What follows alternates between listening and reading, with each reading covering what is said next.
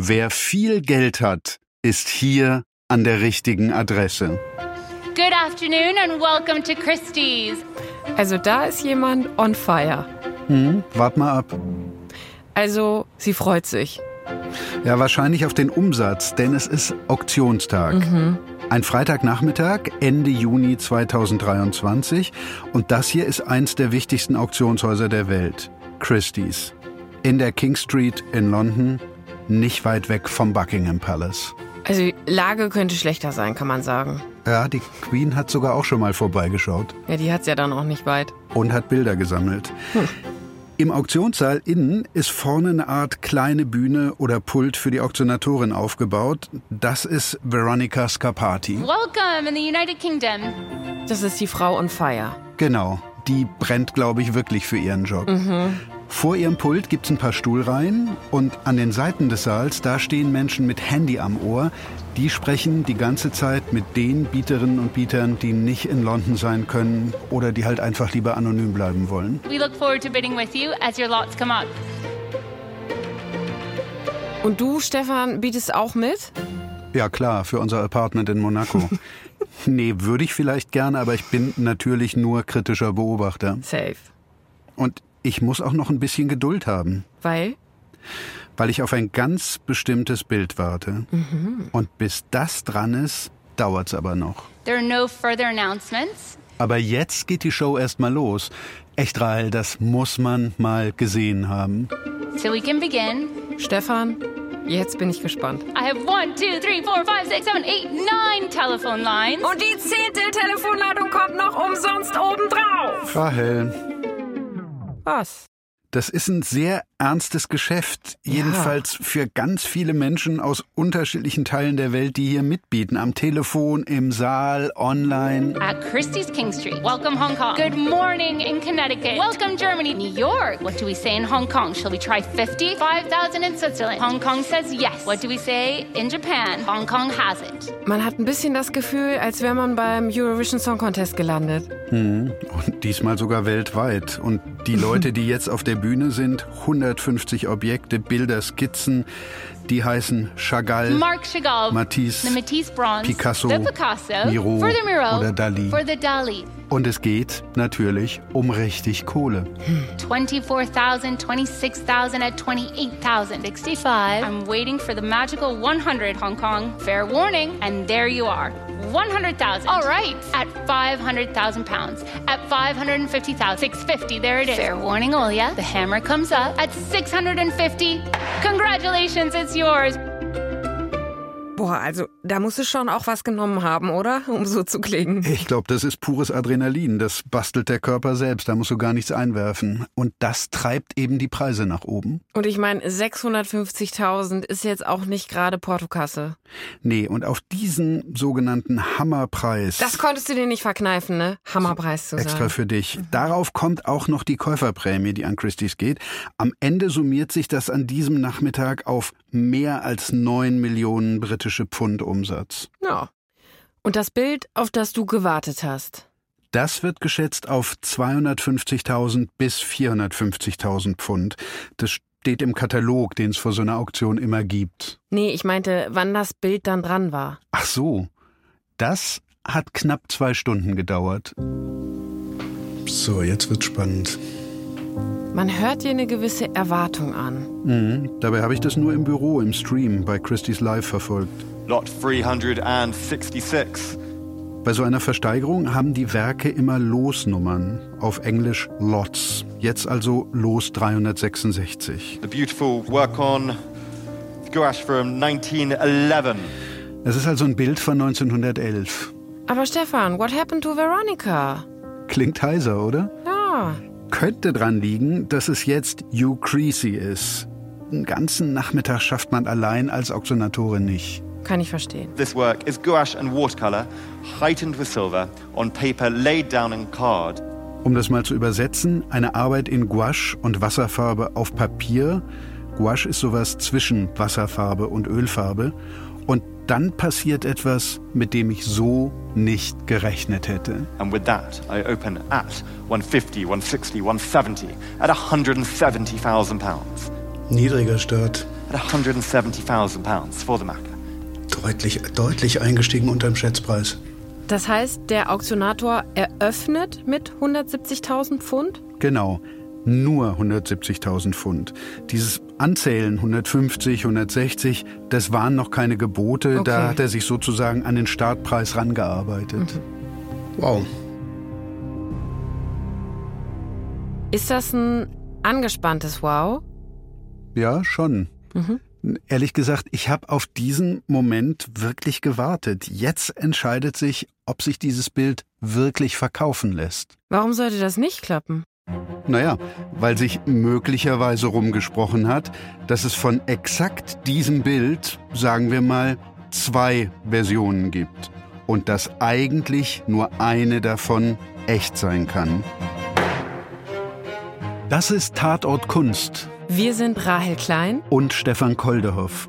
Wir decken in diesem Podcast mit unserem Team auf, worüber die Kunstwelt lieber nicht so gerne spricht. Das ist Fall 1. Der doppelte Macke.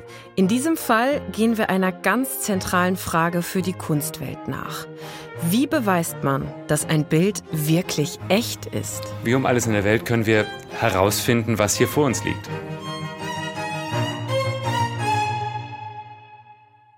Es geht hier also nicht um irgendeine Macke, sondern um den Macke. Mhm. Um August Macke, deutscher Expressionist. Und es geht um ein Bild aus dem Jahr 1911. Jein, das mit 1911 wird uns noch beschäftigen. Okay, Ich mache einfach mal von vorn. bitte. Das ist Anfang April 2023 und ich bin verabredet. So, jetzt seht ihr unsere. Da hören wir schon mal kurz Dr. Dirk Boll. Dunkler Rollkragenpullover, dunkles Sakko, dunkle Hose und Schuhe und als Akzent ein farbiges Einstecktuch. Klingt gediegen. Und er führt mich durch eine gesicherte Tür und dann die Treppen nach unten in die geheimen Lager von Christie's. Okay. Und dieses Mal bist du auch wirklich selbst vor Ort. Ja, hier bewahrt Christie's seine Schätze auf. Und alles hier sagt britisch und Tradition. Christie's gibt's schließlich seit 1766. Das ist eins der wichtigsten Auktionshäuser weltweit. Und eins, was am besten gelegen ist. Ja. Und Dirk Boll ist hier Vorstand für die Abteilung, die sich um Kunst des 20. und 21. Jahrhunderts kümmert. In Europa, im Nahen Osten und in Afrika. Und er hat mich angerufen, weil er mir ein Bild zeigen will. Dafür stehen wir jetzt im Keller vor einer Tür. Ja, ähm, mit. Ach, jetzt hat jemand zugemacht. Und Dirk Boll hat den Schlüssel vergessen, oder wie? Nee, eher die Schlüsselkarte. Aber die Tür hat so ein Fenster drin, durch das man schon in den Raum gucken kann. Und da kann ich es schon sehen. Das hätte ich jetzt nicht gedacht. Wow. Stefan, dieses Mal klingst du, als hättest du einen Schatz gefunden. Ja, genau das war mein Gefühl. Thank you. Hi there. Thanks a lot. Thank you. Auch wenn der Raum eher unspektakulär ist, so wie eine kleine Werkstatt oder ein kleiner Lagerraum, Regale, Schubladen, bisschen unaufgeräumt. An der Wand sind Tische und darauf steht es. Ich hatte mit einem postkartengroßen Blatt gerechnet. Man achtet irgendwie immer nie drauf, wie groß die Dinger sind, ne? wenn, man, wenn man Maße sieht. Wie groß ist das denn? 33,8 mal 49,6 Zentimeter. Okay, jetzt wissen wir es ganz genau. Also, ja, so ungefähr DIN A3 Größe. Ist aber ja jetzt auch nicht riesig, oder? Nee, aber darauf kommt's nicht an. Es ist ein ganz tolles Bild. Erzählen Sie mal, was es ist. Ja, das ist eine, eine Papierarbeit von August Macke. Wie gesagt, deutscher Maler, Expressionist zu Beginn des 20. Jahrhunderts. Es zeigt zwei Mädchen in einem Kahn. Es ist eine bewegte Situation eines gesteuerten Bötchens, was in hohen Wellen ja beinahe surrealistisch schwebt mit großen Fischen, mit großer Natur drumherum, sehr stark farbig staffiert, Gouache und Aquarellfarben, vor allen Dingen blautonig mit roten Akzenten.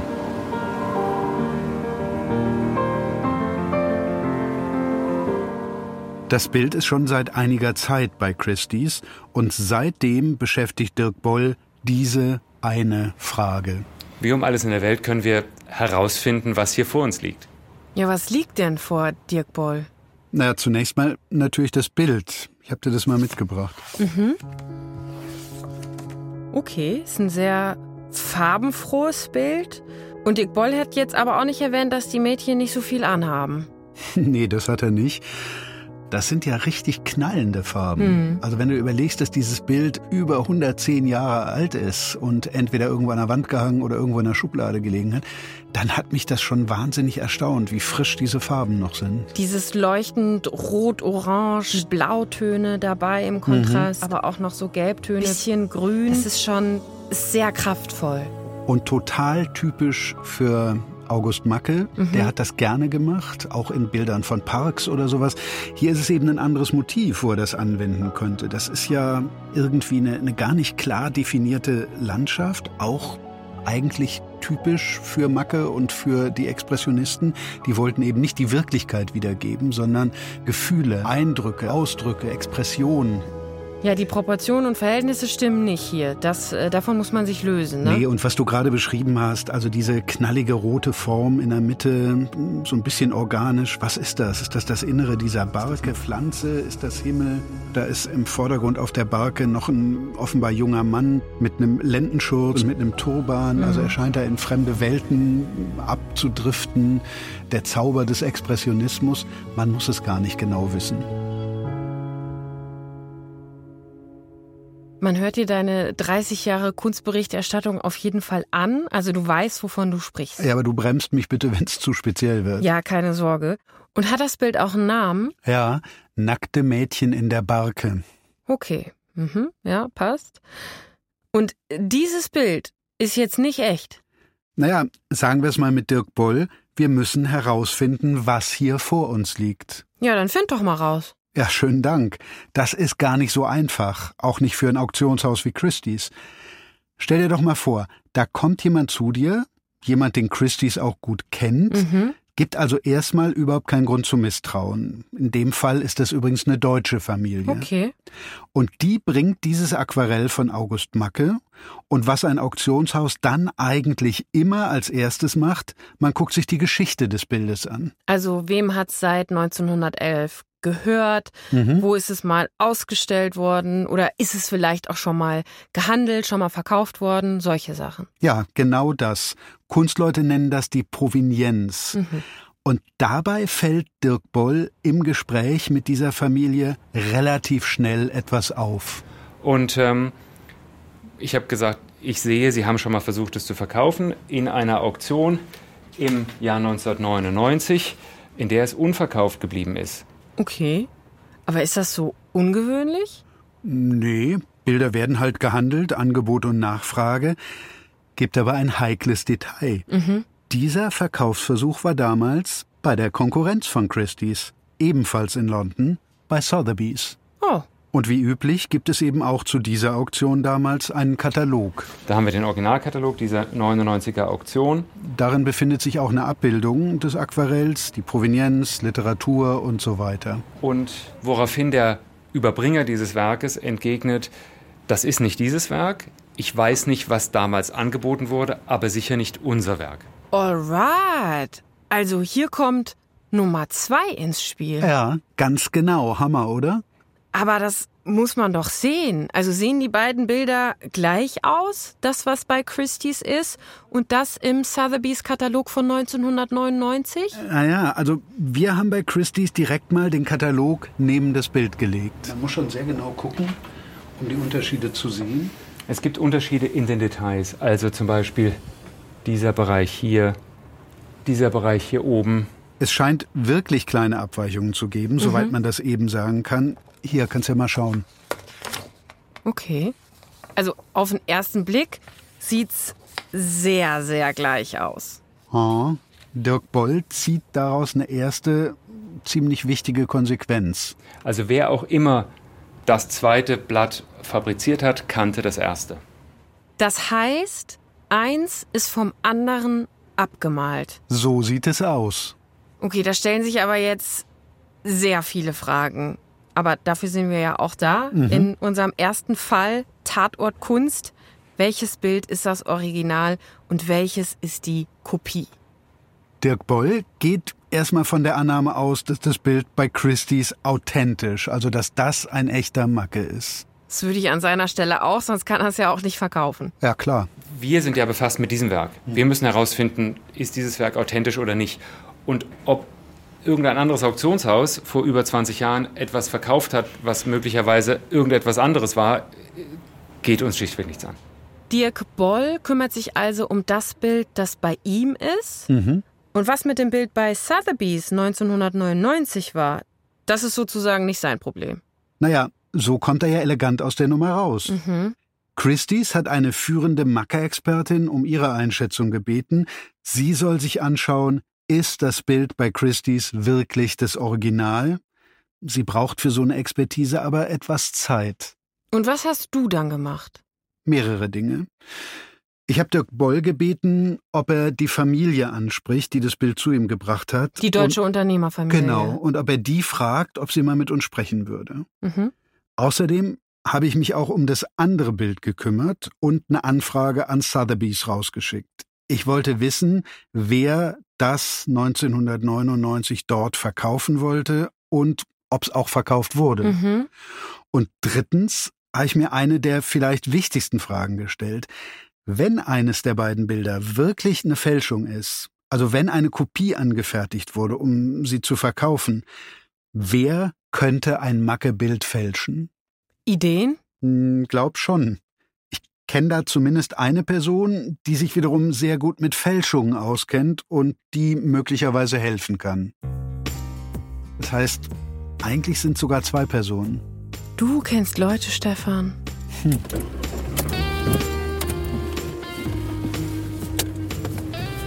Ein paar Tage später bin ich zurück in Deutschland, genauer gesagt in Berlin.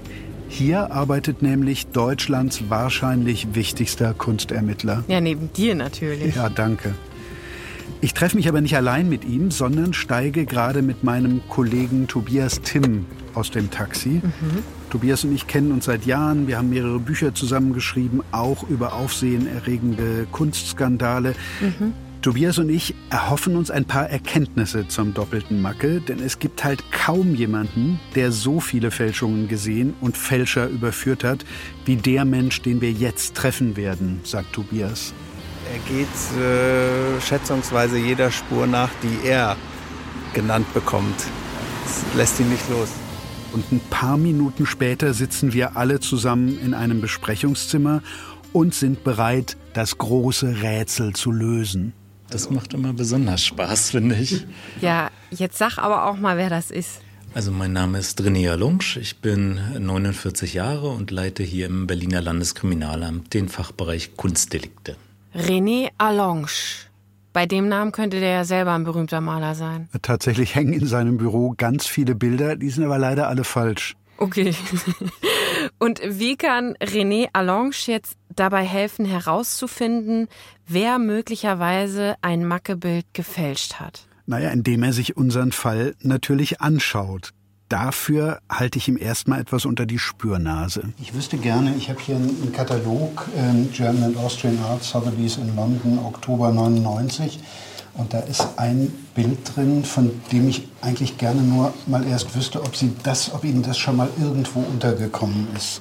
Das heißt, du zeigst ihm als erstes Mal den Sotheby's Katalog von 99. Genau.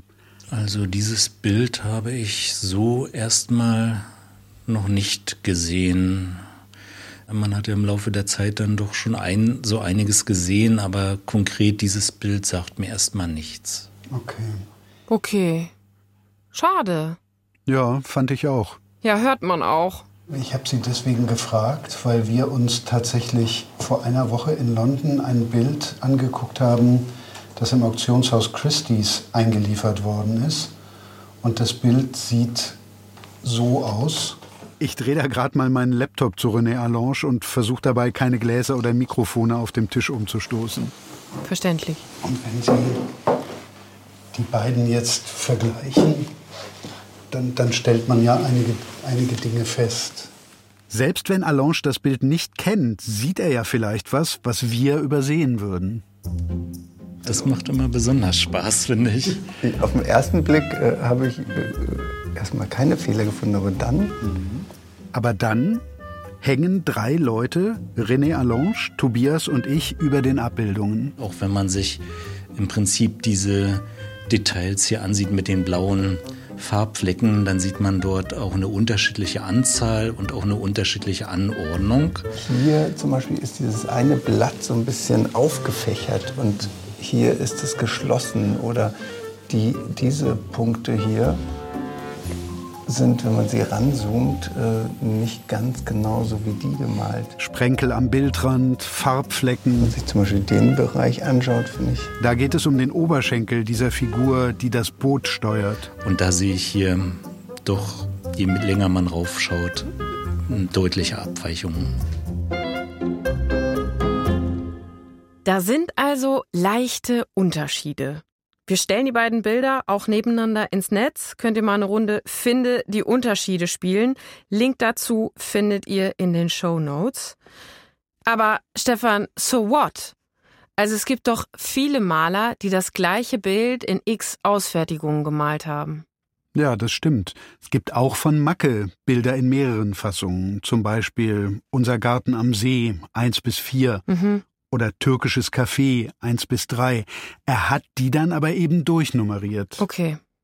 Und gerade als ich glaube, da kommt nichts mehr, da stockt René Allange.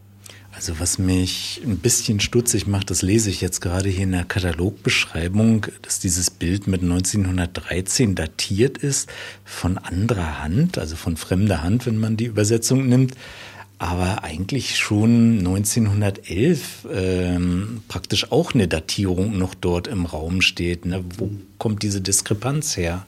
Gute Frage. Und da sind wir ja dann wieder bei diesem Datum, ne? Mhm.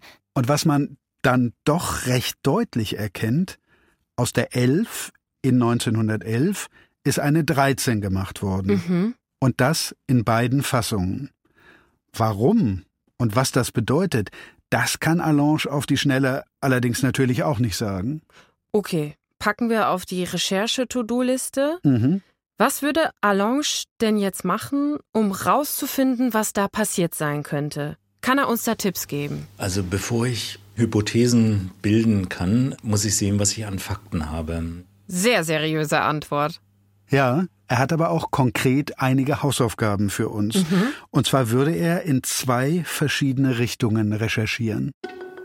Spur 1, das Bild im Sotheby's Katalog. Wer ist der Einlieferer gewesen? Wo ist das Bild wieder hingegangen? Welche wirklichen Belege wurden damals eingereicht? Ähm, gucken, was deckt sich mit den bereits vorhandenen Erkenntnissen? All sowas.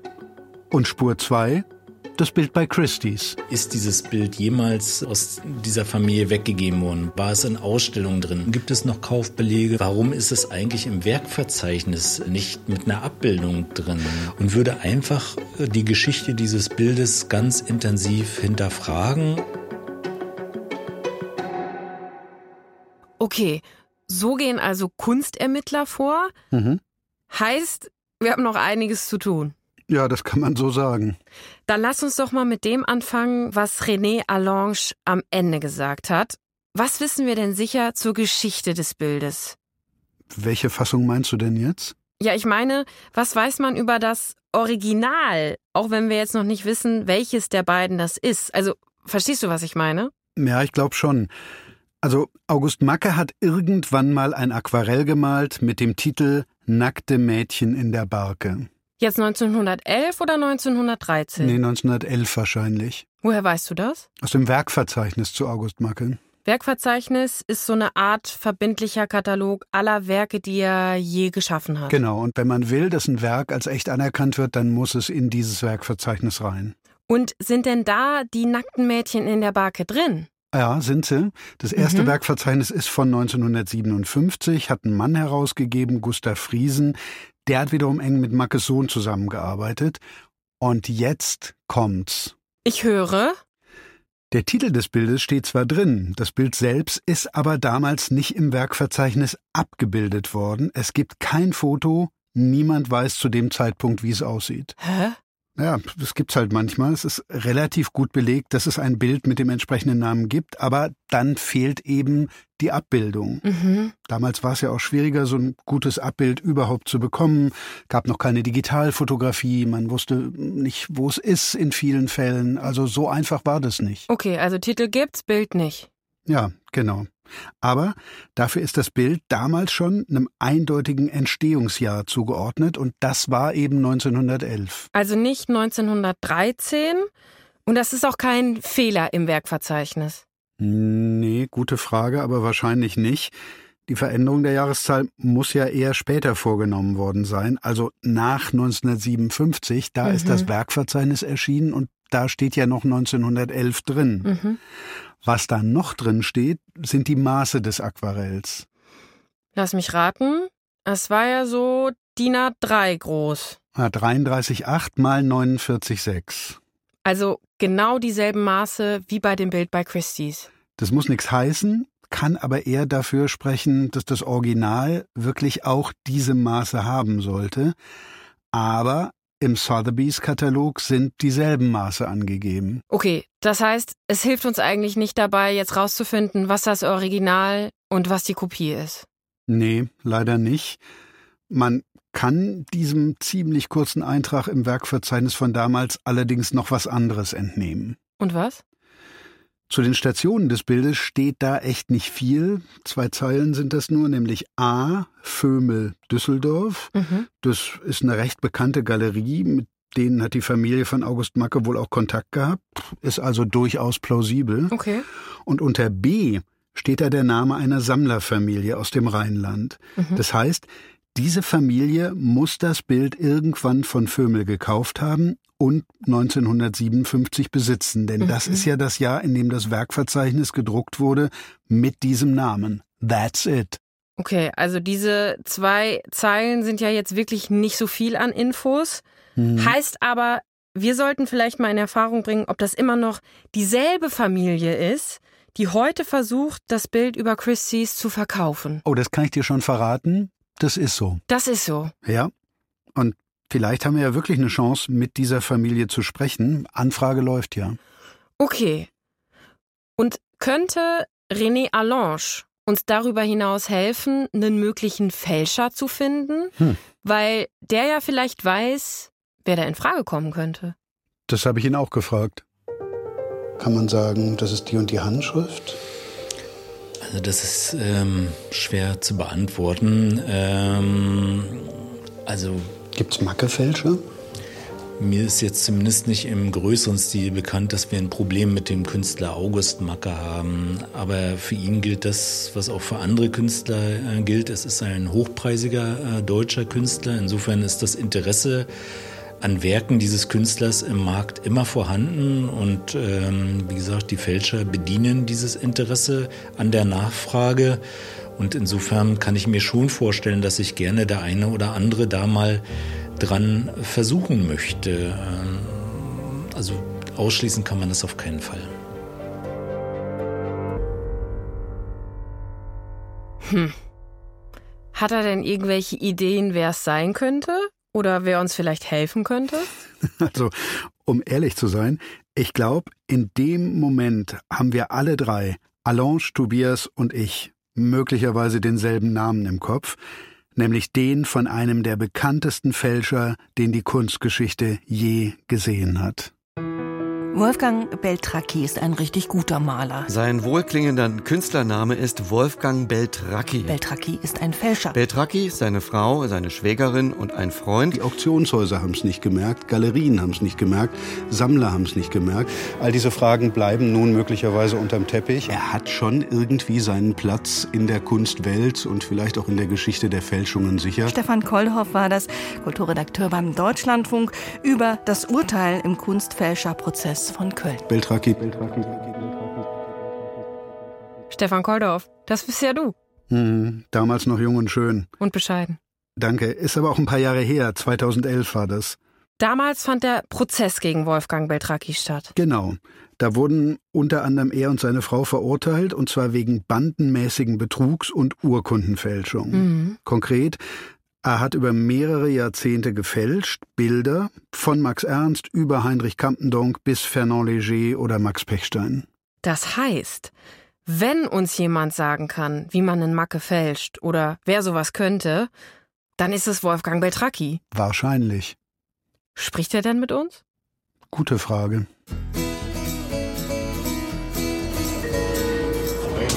Geschätzte Fahrgäste, wir treffen in Luzern auf Gleis 6 ein.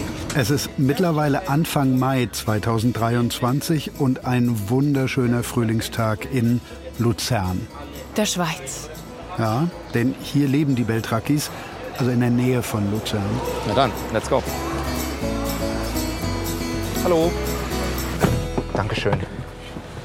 Und unser Tatort-Kunstreporter Sven Preger ist zu Ihnen gefahren. Wolltest du nicht? Ganz ehrlich, hast du ja vorhin gehört, ich habe durchaus kritisch berichtet und sagen wir mal, Sven ist gefahren.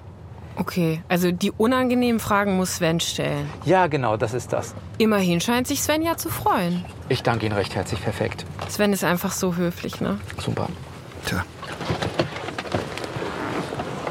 Hi. Ja, kein Stress. Ja, ja, danke. Oh, da hat man ihn ja im Hintergrund schon gehört. Ja, Wolfgang Beltracchi. Hallo. Sven trifft Wolfgang und Helene Beltracchi in ihrem Atelier. Was für ein krasser Raum.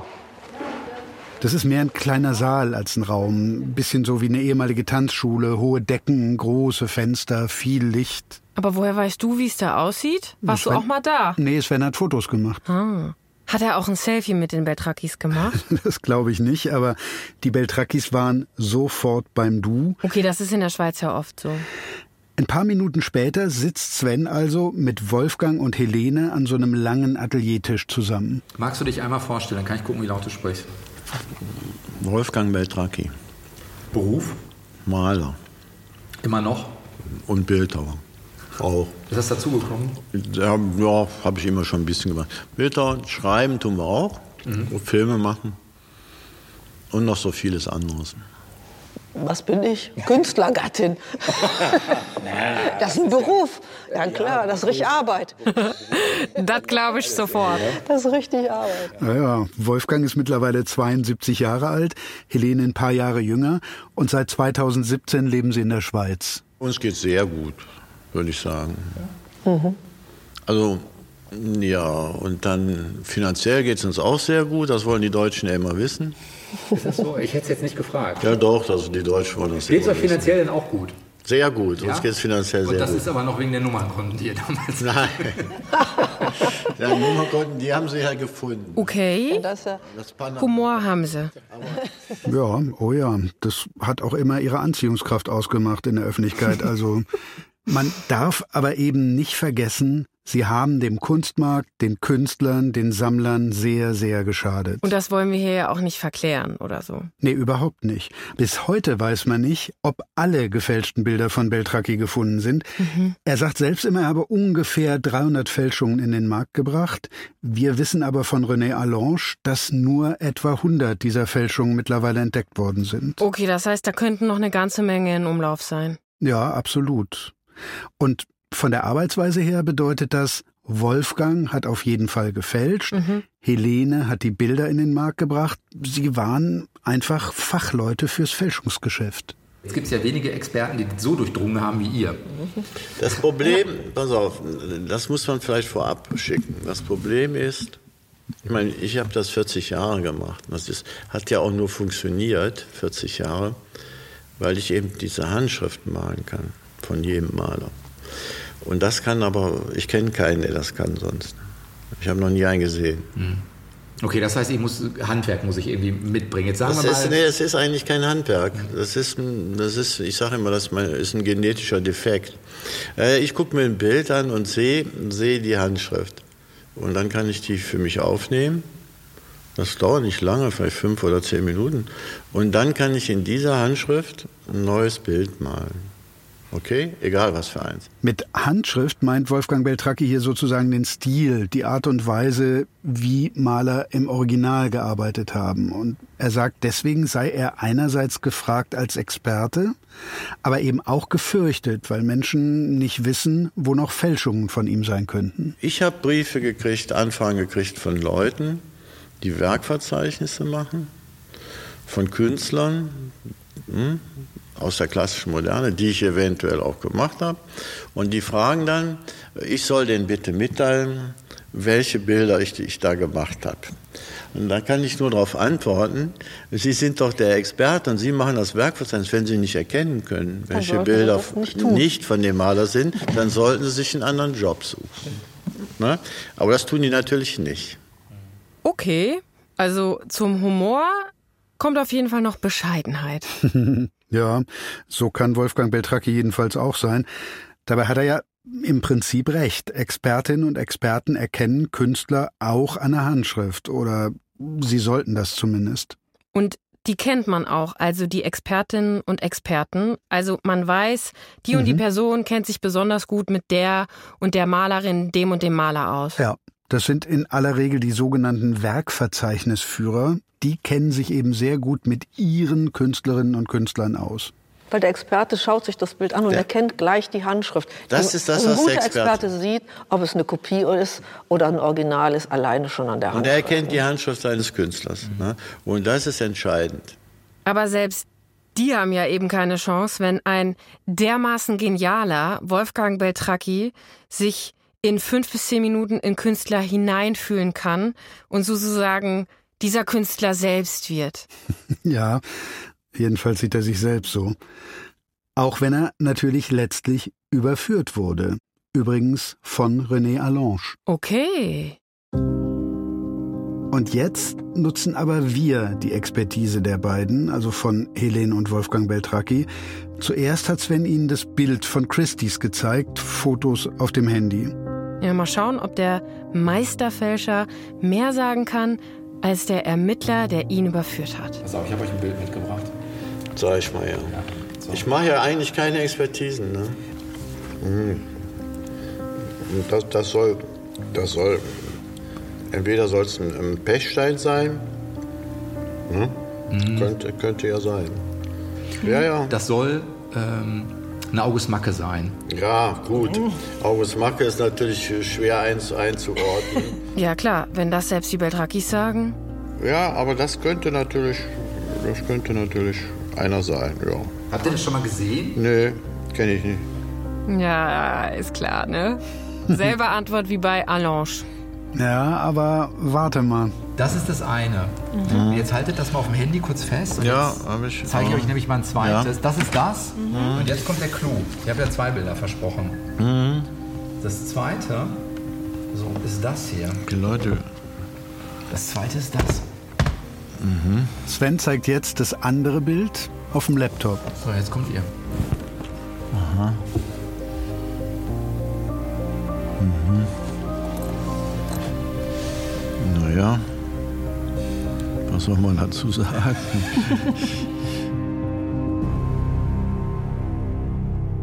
Also, das ist nix. Tja, leider hast du ja gehört. Wirklich nichts zu, zu sagen. Ja, sorry. Sackgasse. Aber wir haben ja noch genug auf der Rechercheliste. Da müssen wir in der nächsten Folge andere Spuren verfolgen. Okay.